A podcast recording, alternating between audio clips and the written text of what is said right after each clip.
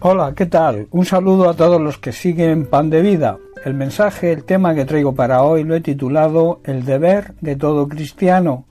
La nueva vida en Cristo requiere unas obligaciones y deberes por nuestra parte que debemos cumplir y así adorar a Dios como se merece. En el libro de Romanos capítulo 12 versículos 4 al 5 Pablo nos dice porque de la manera que en un cuerpo tenemos muchos miembros, pero no todos los miembros tienen la misma función, así nosotros siendo muchos somos un cuerpo en Cristo y todos miembros los unos de los otros. Si analizamos el capítulo 12 de la carta a los romanos, vemos que Pablo comienza hablando de los deberes cristianos según la voluntad de Dios, cómo quiere Dios que funcionemos como su iglesia, la cual él compró con la sangre preciosa de Cristo, y la compara con un cuerpo físico. De la misma manera que los miembros de un cuerpo físico, así nosotros debemos estar unidos y funcionar los miembros de la Iglesia para vivir en el orden y en la voluntad de Dios. De la misma forma que nuestro cuerpo físico tiene muchas partes y cada parte tiene una función específica, el cuerpo de Cristo, su Iglesia también. Nosotros, los hijos de Dios, somos las distintas partes de un solo cuerpo y nos pertenecemos unos a otros y debemos complementarnos y ayudarnos para que todo funcione bien. Pablo nos exhorta para que podamos participar en unidad con los distintos miembros del cuerpo de Cristo y para poder disfrutar de una nueva vida en Cristo.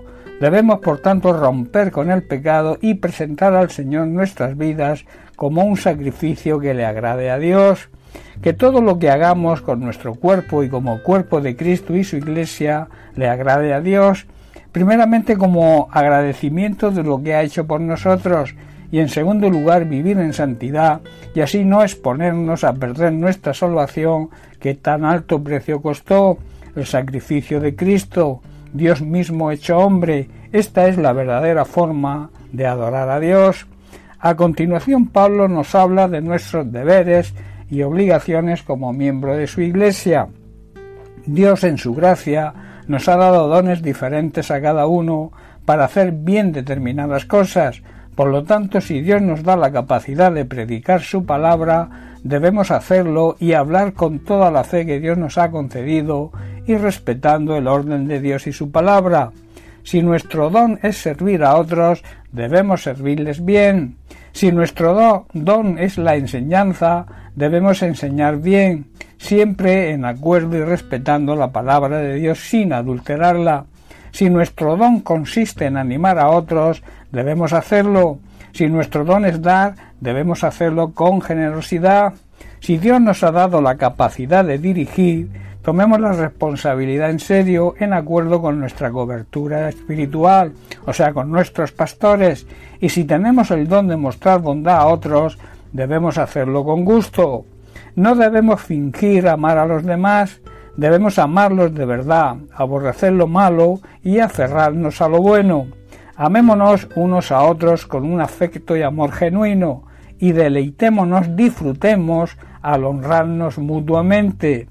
Nunca debemos tampoco ser perezosos, más bien debemos trabajar con esmero y servir al Señor con entusiasmo alegrarnos por la esperanza segura que tenemos de que Dios cumple sus promesas.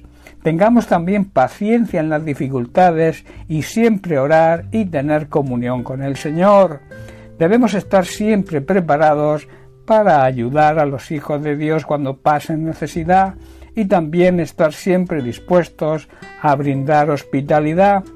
Pablo en Gálatas capítulo 6 versículo 10 nos dice y nos exhorta Así que, según tengamos oportunidad, hagamos bien a todos y mayormente a los de la familia de la fe.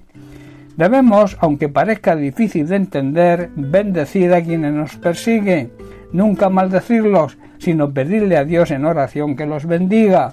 Debemos alegrarnos con los que se alegran y llorar con los que lloran. Esto habla de ser solidarios. También nos dice Pablo que debemos vivir en armonía unos con otros, no ser orgullosos ni soberbios como para no disfrutar de la compañía de gente común y no pensar que lo sabemos todo, estar dispuestos a aprender cada día. Nunca debemos devolver a nadie mal por mal, comportarnos de tal manera que todo el mundo vea que somos personas buenas y honradas. Debemos hacer todo lo posible para vivir en paz con todos. Nunca debemos tomar venganza por nuestra cuenta. Dejemos que Dios se encargue de hacer justicia, puesto que las sagradas escrituras dicen Yo tomaré venganza, yo les pagaré lo que se merecen, dice el Señor. En otras palabras, yo os haré justicia. En cambio, también dice la Biblia Si tus enemigos tienen hambre, dales de comer, si tienen sed, dales de beber. Al hacer eso amontonarás carbones encendidos de vergüenza sobre su cabeza. En otras palabras, hará que se les caiga la cara de vergüenza. Y por último, la clave de todo, no debemos dejar que el mal nos venza, más bien debemos vencer el mal haciendo el bien. La nueva vida en Cristo, el formar parte del pueblo de Dios, de su familia, de su iglesia, nos compromete a vivir en unidad unos con otros y además a cumplir los deberes y obligaciones que Dios nos exige y se merece por lo que ha, hecho, hace y hará siempre por nosotros. La nueva vida en Cristo requiere unos deberes y unas obligaciones que como hijos de Dios, nuestra nueva identidad, debemos cumplir. Así estaremos viviendo la vida plena y abundante que el propio Jesús nos ofrece como anticipo de la vida eterna.